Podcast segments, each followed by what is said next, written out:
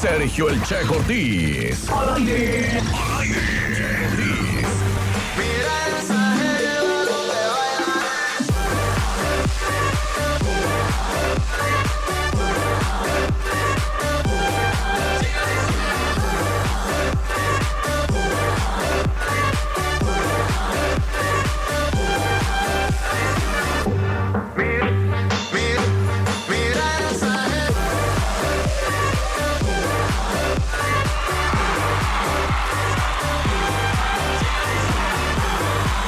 Regresamos a Qué Buena Mañana, son las 9 con 31. Las 9 con 31 y ya puedo saludar con muchísimo gusto a Verónica Fernández. Vero, buenos días. Hola, buenos días a todos. Felices vacaciones.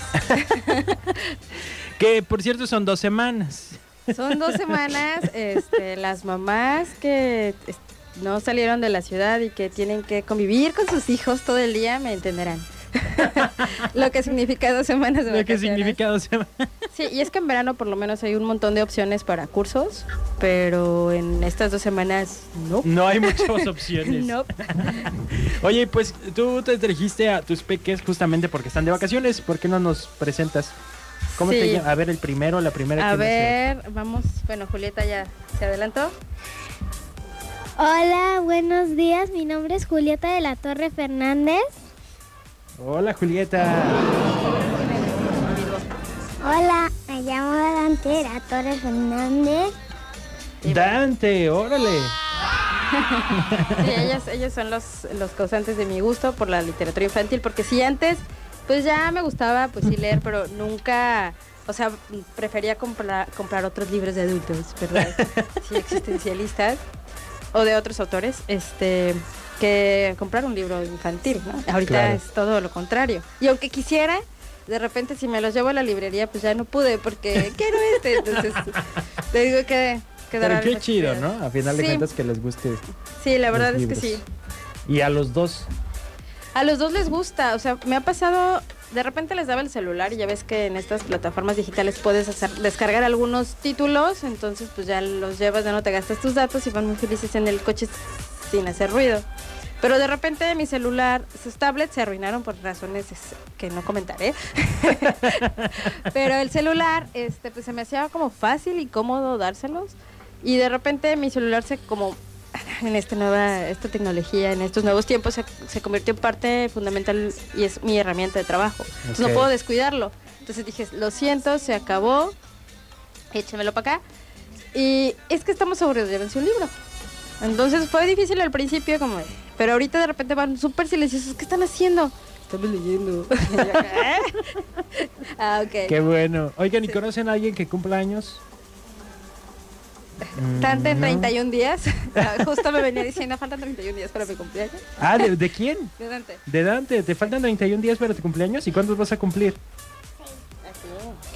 Seis. Seis años. Órale, Dante, muy bien. Pues yo tengo a alguien que vamos a felicitar y le vamos a poner las mañanitas y es a la señora Sara Ayala, que cumple, dice, sus 28 primaveras. Felicidades. Felicidades, Sara. Díganle felicidades. Felicidades. Felicidades. Eso, muy bien. Vamos a ponerle un poquito de mañanitas.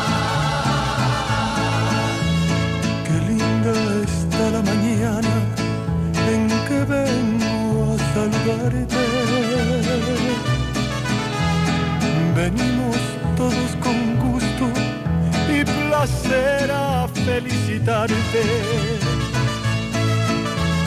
El día en que tú naciste, nacieron todas las flores. Y en la pila del bautismo cantaron los ruiseñores. Ya viene Muchísimas felicidades, Sara. Que la pases muy, pero muy bien. Y también a todos los que estén cumpliendo años o los que hayan cumplido años en esta semana. Mm, Se me había pasado a felicitarlos. Así que muchas, muchas felicidades. Reciban un abrazo de nuestra parte. Y también, ¿quién más cumple años? Ayer, ¿quién cumpleaños? Nuestro tío Jonathan cumplió años ayer. Su tío- Entonces le mandamos Ah. felicitaciones. ¿Cuántos cumplió? ¿Como 90? ¿200? No, no, no, es, go- es, bas- es más joven que yo, entonces es... es un- ¿20? Sí, 20 más o ¿15? menos. Muy bien, pues felicidades al tío Jonathan también. Y vámonos ahora ya con Sembrando Letras.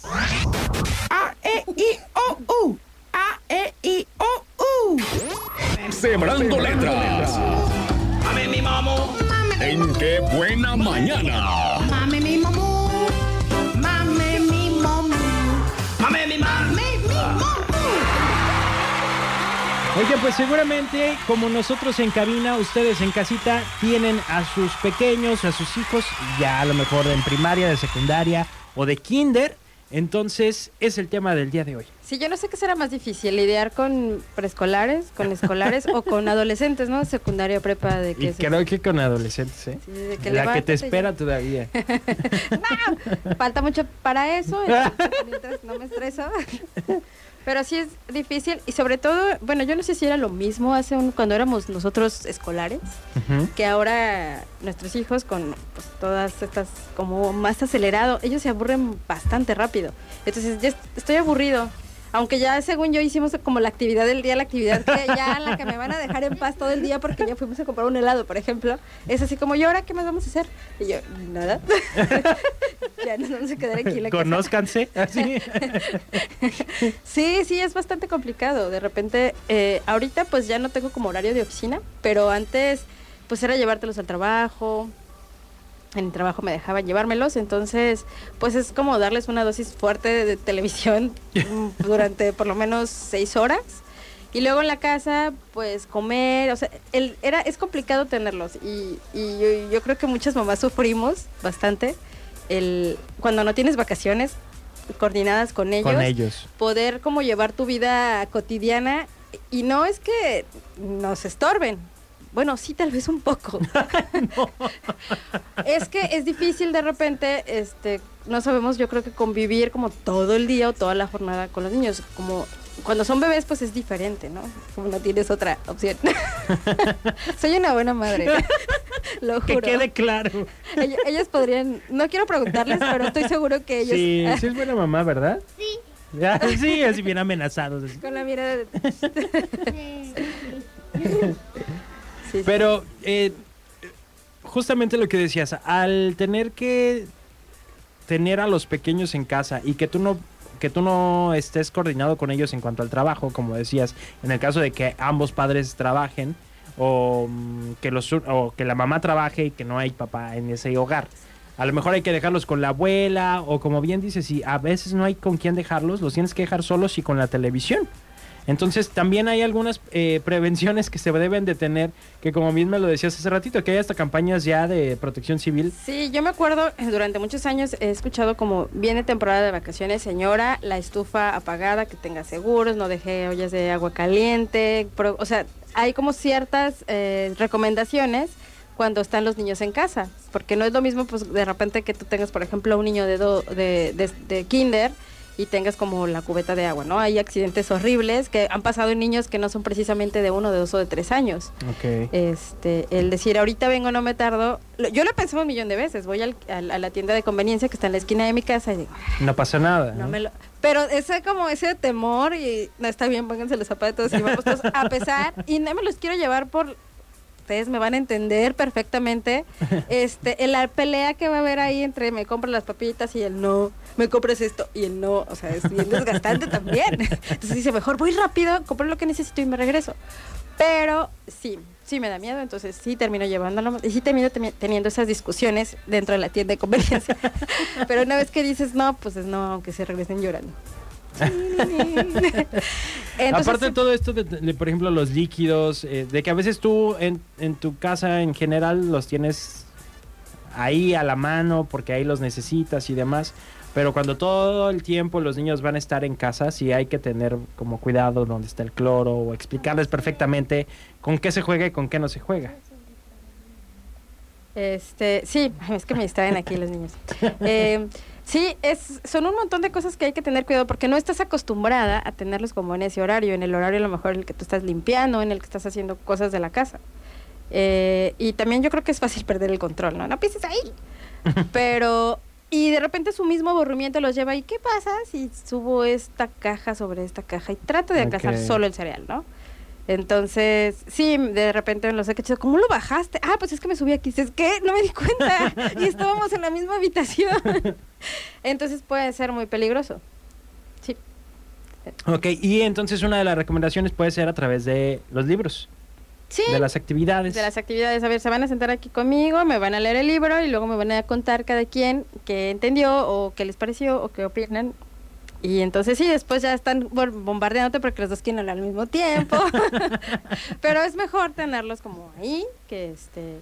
A que simplemente estén solos, aburridos, porque también el celular no todo el tiempo los va a mantener ocupados, o la No. tele también va a llegar un momento O en el los que los va a contenidos aburrir. a los que tienen acceso en el celular. Digo, por ejemplo, También. en, eh, por ejemplo, yo ya no tengo como televisión de paga solamente tengo esta plataforma de streaming, pero eh, de repente se les aburre el contenido, sí, ya vi esta, ya vi esta, ya vi esta, préstanos el celu. Y de repente escuchas unas cosas que están viendo en YouTube que dices, ¿qué, qué, qué? O sea, y estás en la misma habitación. Es que solamente pones atención en lo que estás escuchando que están viendo. Y es algo que no, a veces no es adecuado para su edad o que no alcanzan a, a comprender. Y luego vienen y te bombardean con preguntas que no estás listo para contestar. Entonces, sí, hay que tener bastante cuidado con, con eso, ¿no? No siempre es como una buena solución. Bien, pues hoy les vamos a compartir eh, otra recomendación de Sembrando Letras que nos va a leer Julieta. Julieta, ¿qué es lo que vas a leer? ¿Cómo se llama? Ahorita dinos nada más cómo se llama. Se llama Imposible. Imposible. ¿Y quién es el autor? Y Sol. y Sol. Muy bien, en un momento más vamos con esta historia que nos va a contar Julieta. No le vayan a cambiar, seguimos en el 95.9. Cuiden a sus chamacos. Tú deja ese micrófono, lo vas a descomponer. Yo también quiero cantar. No, Tenemos que ir a comerciales. 95.9 FM.